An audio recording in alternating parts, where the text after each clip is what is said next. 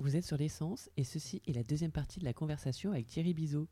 Il nous parle ici de son métier de producteur ainsi que de la série Fais pas ci, fais pas ça. Bonne écoute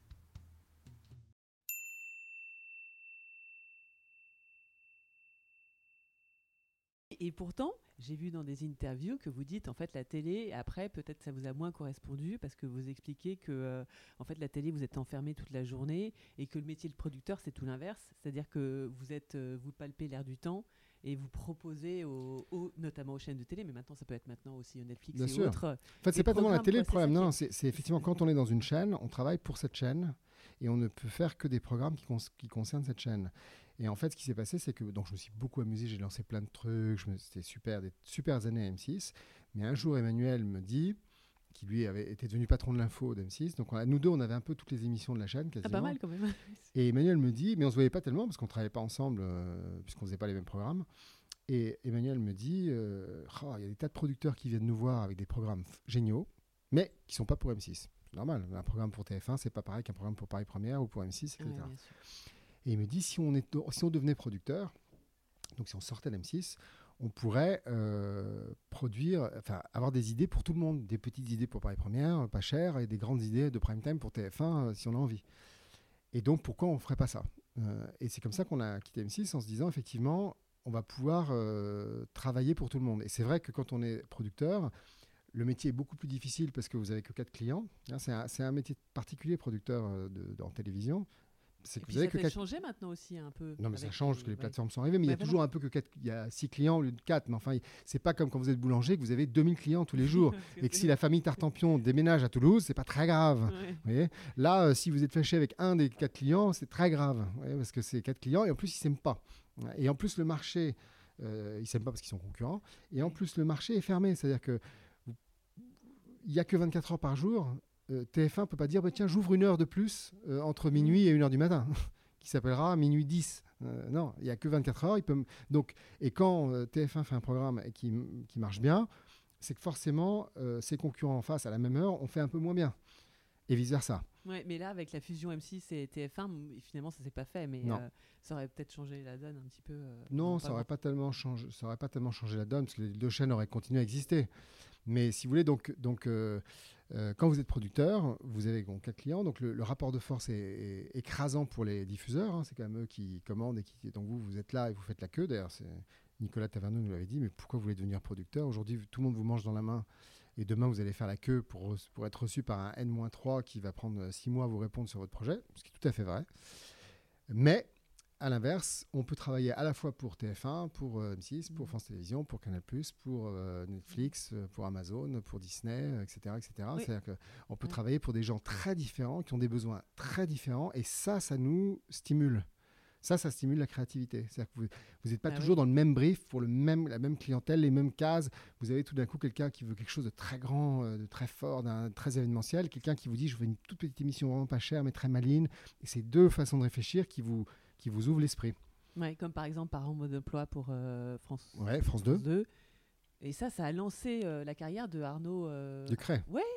C'est vous qui, c'est vous qui avez, enfin vous Oui, enfin, vous, non, non, c'est l'équipe. Ouais, on l'a casté. euh, C'est dingue. Mais alors, ça- il était déjà quand même un peu repéré hein, à l'époque. Il- C'est pas, on l'a un peu, euh, c'est sûr Ouais. que. Je pense qu'on a plus lancé les carrières des, des acteurs de Fais pas ci, Oui, bravo. euh, Ouais. que, que bon Arnaud Ducret aussi, ça lui a, ça l'a aidé, ça a été un tremplin pour lui. Mais enfin, il était bon. De toute façon, c'est toujours la même histoire. Les talents euh, sont aidés par un programme et le programme est aidé par les talents. Donc c'est un Mm. win-win. Euh, je pense que le casting de Fais pas ci euh, a fait le succès de Fais pas ci et le succès de Fais pas ci a fait le succès des acteurs de Fais pas ci. Mm. Donc c'est chacun se sert, euh, euh, voilà. 68 épisodes quand même, hein, j'ai vu. hein. Ouais. 10 saisons, 68 épisodes. Non mais c'est génial. Et donc ça, typiquement, c'était l'une de vos premières émissions. Enfin, émissions C'était la première série, fiction. enfin, fiction, On faisait déjà 7 à 8, on faisait déjà euh, les Ah magazines. Euh, on oui. faisait, euh, on- on s'est lancé d'abord sur les magazines, les émissions de flux, euh, puis des documentaires. Et quand on a commencé à vouloir faire de la fiction, une des premières fictions euh, qu'on a faites, c'était Fais pas ci, fais pas ça. Parce que les magazines et les documentaires, souvent maintenant, ce sont les, les journalistes aussi qui ont leur propre boîte de prod ou est-ce que c'était simplement les, bah, celui qui est mort là récemment euh, Enfin récemment non, qui est il y en avait un qui, bah, qui est mort, euh, Jean-Luc Delarue. Oui, Jean-Luc Delarue. Ouais, lui, il avait sa boîte de prod, sa Alors, a- propre boîte de prod. Donc c'est Ouais. pas un modèle euh, où Il y a plein- euh, il y a- les- enfin, il y a pas plein de modèles. Oui, ouais. Il y a plein de modèles. Moi, j'avais entendu parler beaucoup de les, jour- les journalistes et tout qui avaient leurs propres émissions. Après, ils se produisaient même. Drucker aussi, non? C'est pas ça? Oui, ou- oui, les, non, mais les- les- ce qu'on appelait les exemple. animateurs producteurs. Oui, voilà. Il y a de tout. Il y a des gens qui sont euh, animateurs et qui veulent pas être producteurs, qui ont un vrai talent d'animateur mais qui veulent pas être producteurs. Il y en a d'autres qui veulent être producteurs euh, et qui sont pas animateurs. Il y en a qui sont animateurs et producteurs parce qu'ils ont les deux talents et que ça les, ça les amuse de faire les deux. C'est une question d'appétit. Vous pouvez pas décider, je suis animateur, maintenant je vais être animateur-producteur si vous n'avez pas dans l'âme le fait d'être producteur, c'est-à-dire d'avoir des idées, de les développer, d'aller les vendre et ensuite de les fabriquer. C'est tout ça être producteur. Si vous l'êtes pas, ça marchera pas. Ouais. Vous pouvez le déclarer, vous pouvez être le plus grand animateur, le plus important, ça marchera pas parce que vous allez produire des choses qui vont pas marcher, ça va, ça va se planter. Vous allez même mettre en risque votre, votre carrière d'animateur. Donc il y a tous les modèles. Il y a Mm. des- il y a- donc les producteurs, il y a tous les modèles aussi. Il y a des gens qui aiment certains genres de récits et certains autres, des gens qui aiment faire que de la fiction et rien d'autre, d'autres qui aiment faire un peu de tout, d'autres qui aiment faire des choses très divertissantes, d'autres des choses plus sérieuses. Il y a de tout dans, le- Mm. dans le monde euh, de la production et du programme. Il y a de tout. Euh, mais en fait, ce qui marche, c'est les gens qui font euh, des choses pour lesquelles ils sont faits et où ils sont bons. Euh, c'est comme dans les romans, mais il y a de tout dans les romans. Il y a des romans de gare, il y a des romans intello, il y a des romans. euh, Bien sûr. euh, il y a de tout pour faire un monde et il y a des bons romans, des mauvais romans. Euh, il y a des bons programmes et des mauvais programmes. Et il y a des très bons producteurs qui font des programmes ratés. Nous, il y a pas, ça n'existe pas d'ailleurs un producteur même très installé qui n'ait pas fait beaucoup d'échecs parce que c'est un, métier d'a- d'artisanat, c'est un Oui, métier oui. de Vous chaque, beaucoup la pression. en chaque fait, hein, émission est un prototype. Et même quand vous avez une émission installée, prenons 7 à 8, euh, bon, elle est installée, les gens l'aiment bien, donc vous avez plus de chances qu'elle marche chaque dimanche que si vous la lancez, si vous lanciez que le premier jour, on va dire. Mais quand même, euh, chaque, chaque dimanche, c'est un nouveau 7 à 8 avec que des sujets nouveaux. euh, qui peuvent être plus ou moins réussis. Donc vous avez des 7 à 8 plus ou moins réussis. Mais parce- donc, ça peut vous arriver de faire tirer les bretelles par, mais tout le par, temps. euh, par la chaîne pour dire on n'a pas aimé tel sujet, bien sûr, ça, bien sûr, tous, les lundis matins, il y a une réunion sur 7 à 8 avec, euh, avec euh, TF1. Ah oui, d'accord, sûr. quand même. Et vous Ouais. décryptez le. D'accord, avec, que- oui, pourquoi tiens, tel- c'est intéressant de voir euh, l'avantage des, des- des chaînes de télévision, c'est qu'elles ont audience minute par minute. Donc dingue, elles ça. peuvent vous dire vraiment, tiens, le- ce premier sujet a très très bien marché. Et après, tout à coup, ça descend. En fait, tiens, ça, ça intéresse pas. Pourquoi? Et c'est pas tellement t'es mauvais, on va t'engueuler. C'est pas tellement ça. C'est même plus un- une relation de partenariat avec la chaîne. Qui, se- qui- on se met autour d'une table, on dit tiens, pourquoi? Ah, c'est très étrange. Pourquoi euh, on a fait un portrait de tel acteur très connu ou on a fait un sujet sur je sais pas quoi, les soldes ou on a- euh, qui a très bien marché, au contraire, a pas marché. Dans les deux cas, pourquoi ça a si bien marché? Qu'est-ce que ça veut dire? Ça nous indique un peu euh, ce que les gens attendent, ce qu'ils attendent de nous. Voilà, c'est très intéressant. Ah oui, ouais, donc vous êtes tout le temps dans le. Ah, ouais, tout dans, le temps dans les. l'échange comme dans ça. le- Et, ouais. et comme on disait tout à l'heure, je disais pourtant, pour Fais pas ci, fais pas ça, pour une chaîne comme France Télévisions, c'est quand même les premiers épisodes, d'ailleurs qui étaient partis sur un format un petit peu légèrement différent parce qu'on avait l'impression que c'était comme euh, Un faux documentaire. un faux documentaire, Absolument. voilà, qui était. qui C'est la était saison très 1, bien. ça. ouais. Voilà. Et, euh, et je disais, il y avait euh, par exemple Fabienne Lepic, euh, très cato, qui giflait ses, ses enfants parce qu'ils avaient attrapé des poux, c'était poux, pas de leur faute. Ouais. Et, et ça, a- ils n'ont rien dit France Télévisions euh, parce que c'est quand même super Alors, hard, moi. Je, enfin, Ouais. Peut-être que maintenant c'est des années après. Non, non, non, non, non, mais- pire, Non, non, non, pas du tout. euh. Je pense que c'est, c'est, c'est- En fait, au départ, indépendamment du concept qui était de dire on va mettre deux familles proches, mais qui n'ont pas les mêmes, euh, Ah, qui ont Pas pas, la même même éducation, éducation. et qui se plantent tous les deux. Parce que ça- on était parti de, de- juste du constat avec ma femme que, euh, en gros, quoi qu'on fasse, on se plantait. bon. Et nos amis aussi avec leurs enfants ados. Donc on s'est dit il y a quelque chose à faire pour se moquer des parents. Donc on s'est dit euh, voilà, il y a ce dispositif. Mais après, tout le talent euh, de ma femme, Anne Jaffery, qui a écrit la- les, les deux premières saisons, notamment, ça a été de se dire, il faut vraiment... D'abord, on va s'inspirer de choses réelles, que nous ont raconté plein de gens. On a, pompé plein d'histoires vraies de, gens euh, à côté de nous, premièrement. Et deuxièmement, on va essayer de vraiment de faire comme, de faire comme, comme ça se passe en vrai. C'est-à-dire que, voilà, en vrai, les parents sont pas euh, aussi extraordinaires qu'on les voit dans les séries américaines un peu polissées. Donc c'est ce, ce ton très vrai qui a fait le succès de la série. Parce que justement, c'était politiquement incorrect. C'était politiquement incorrect. Ouais. Et d'ailleurs, au départ, euh, la série, là, on doit, on doit donner le crédit d'ailleurs à France 2 à l'époque, c'est que la série était en access. On, avait, on a en fait, on a remporté un appel d'offres pour une série de fiction à 19h le, le dimanche, ou le samedi ou le dimanche, je sais plus, qui était une nouvelle case que France Télévisions voulait ouvrir, qui n'était jamais la fiction, ils voulaient mettre de la fiction. Donc on a gagné ce, concours avec, avec le projet Fais pas ci, fais pas ça, et donc on a, on a fait 12 épisodes euh, de 40 minutes. Et ça n'a pas du tout marché en audience. Ça a été un flop. La première saison La première saison ah un flop, mais je pense pas que ça a été un flop à cause de la série, euh, ça a été un flop à cause de la case. C'était pas du tout une case facile pour de la fiction. Parce que, entre, en gros, si vous voulez, entre 18h et 20h, la télé se remplit, la salle se remplit, toutes les chaînes confondues. À 20h, vous avez le pic d'audience, vous avez 23 ou 25 millions de Français. Jusqu'à 10h30, à 10h30, les gens vont se coucher, ça commence à descendre. Et, le, matin, c'est très faible. L'après-midi, ça commence à monter peu à peu et ça monte jusqu'à 20h. Donc, tout ce qui est avant 20h, ce qu'on appelle l'access, hein, c'est des émissions où il faut que les gens puissent rentrer à tout moment. Donc, c'est des jeux, pas grave si vous avez raté la première manche, aucune importance. Vous arrivez quand vous voulez. Ah, ça peut être un talk show, même si vous avez raté le, premier invité, le deuxième arrive, c'est très bien. Vous pouvez faire ça en faisant cuire la, bouffe pour les enfants. Euh, vous rentrez, vous sortez, c'est des émissions. Maintenant que c'est dispo en replay parce que maintenant, ça peut être un peu changé, quoi. Maintenant que c'est en replay, les gens. Non, non, non, mais il y a quand même une euh, consommation très importante, pas en replay. Hein. 80, ah, 80% de la consommation, elle se fait euh, live. Donc, donc, en access, il faut des programmes où on peut rentrer comme on veut. le téléspectateur puisse rentrer une fiction, malheureusement, euh, si vous dites ah, j'ai raté le début, je comprends rien à l'histoire, donc je, vais, voir autre chose. Alors qu'à 20h30, quand les gens s'installent, ils sont contents de s'installer devant un film ou une série ou une fiction parce qu'ils savent qu'ils vont la regarder jusqu'à, ils ont décidé de regarder ça, ils le regardent jusqu'à ce qu'ils se couchent. Donc on a un public captif. Et là c'est presque l'inverse. On lutte contre le sommeil, donc euh, les gens qui s'en vont, donc on a intérêt. Par exemple, quand il y avait des talk shows en deuxième partie de soirée, ils étaient toujours. Vous aviez tout de suite tous les invités autour de la table et on bouge plus. Parce qu'à chaque fois qu'on fait un changement en disant maintenant on va accueillir je sais pas qui, les gens disent oh il est tard demain j'ai un rendez-vous non moi je vais me coucher. Alors que si, oui, ils s'endorment. Voilà, oui, voilà. Donc euh, donc la première saison n'a pas marché. Mais en, termes d'audience, parce qu'on était une fiction, c'était pas très Et donc c'est vous qui avez réussi à convaincre la chaîne non, non, je veux dire, En euh, revanche, on a gagné tous les prix. Euh, il y a eu un buzz énorme justement à cause du côté politiquement correct, nouveau. Il y a quelque chose de très nouveau sur France 2, donc ils étaient très contents de ça. Et c'est eux qui courageusement ont dit, ben on va, non seulement on va pas l'arrêter, mais on va la mettre en prime time. Voilà. Le, donc on, on l'a, on, la promeut d'une certaine façon en la mhm. mettant dans un horaire plus exposé. Et là, la carrière de tout le monde a complètement décollé. Et là, là, elle a, elle a oh. cartonné, mais elle a, aussi cartonné parce qu'on a été obligé de, sacrifier euh, quelque chose euh, qui, qui, était peut-être un peu trop compliqué pour du prime time, qui était justement le faux documentaire. Donc on, a abandonné le faux documentaire et on a, on a continué dans la même veine, mais on a, on a fait des épisodes sans ce côté euh, oui, un peu, la, un peu la caméra à l'épaule, tout ça, quoi, un peu. voilà. Oui, oui, oui. Oui, mais ça, c'est un grand succès. On vous en parle tout le temps, non?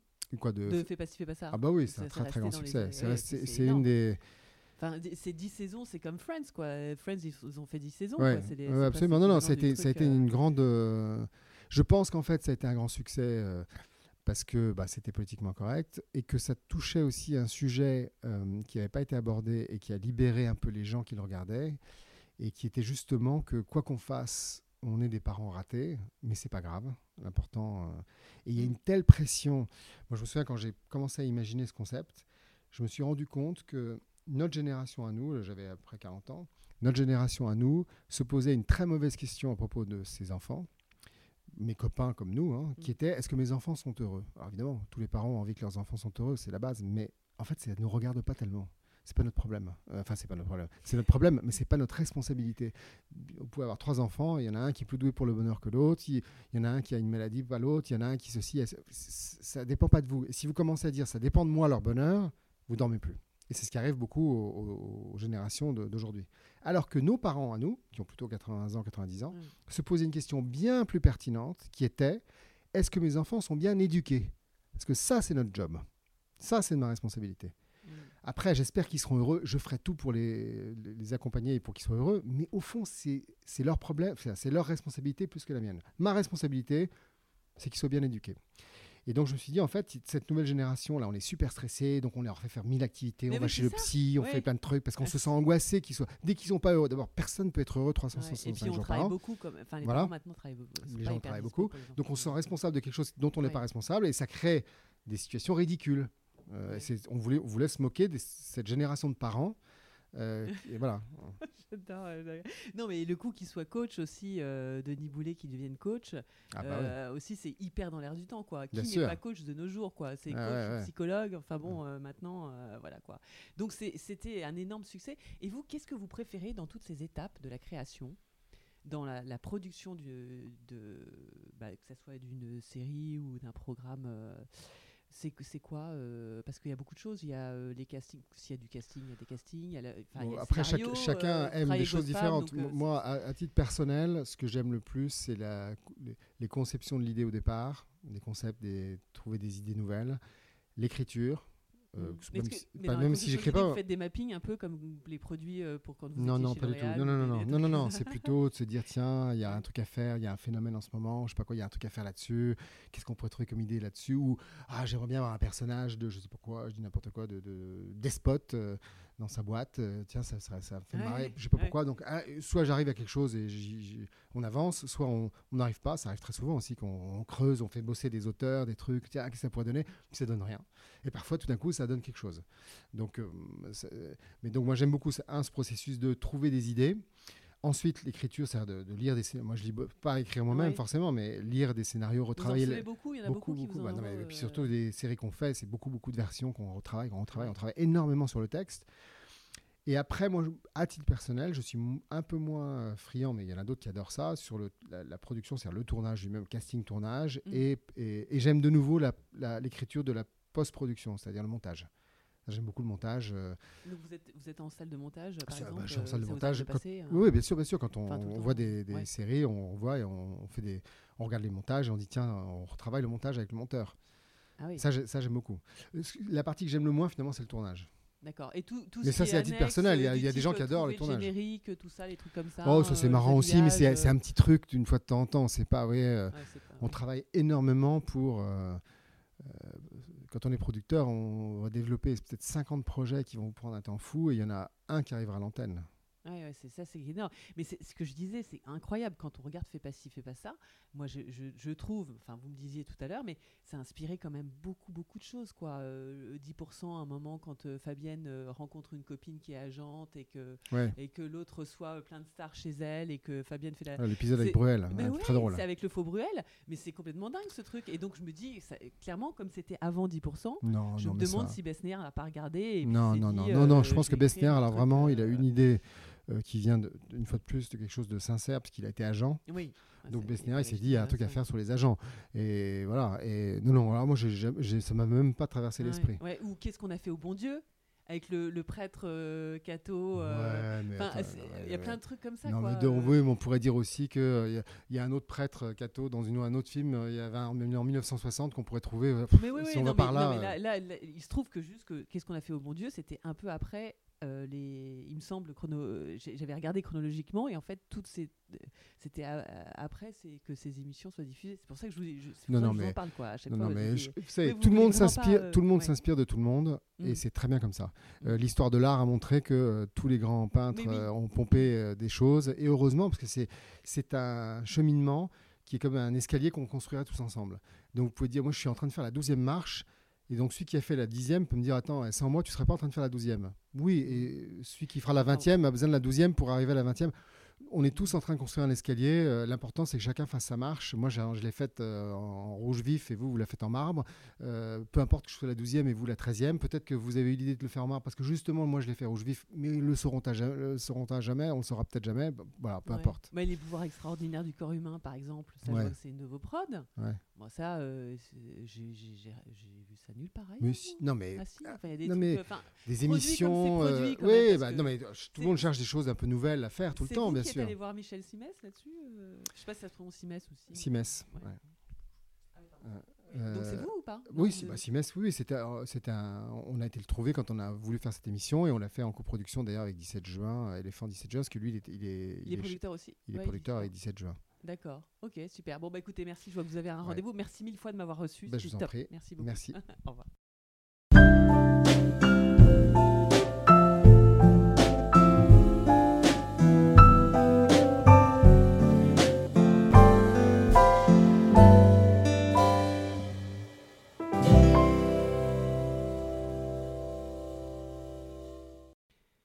Félicitations, vous avez écouté jusqu'à la fin. Merci pour votre fidélité et surtout n'hésitez pas à vous abonner, partager et recommander ce podcast en y laissant un gentil commentaire et 5 étoiles. Vous pouvez aussi aller sur le blog du podcast, l'essencepodcast.wordpress.com, pour avoir les photos, des extraits, les références et avec la possibilité de m'écrire pour me donner votre avis ou encore me suggérer des idées d'invités. De mon côté, je vous donne rendez-vous aux prochains épisodes pour capturer de nouvelles essences.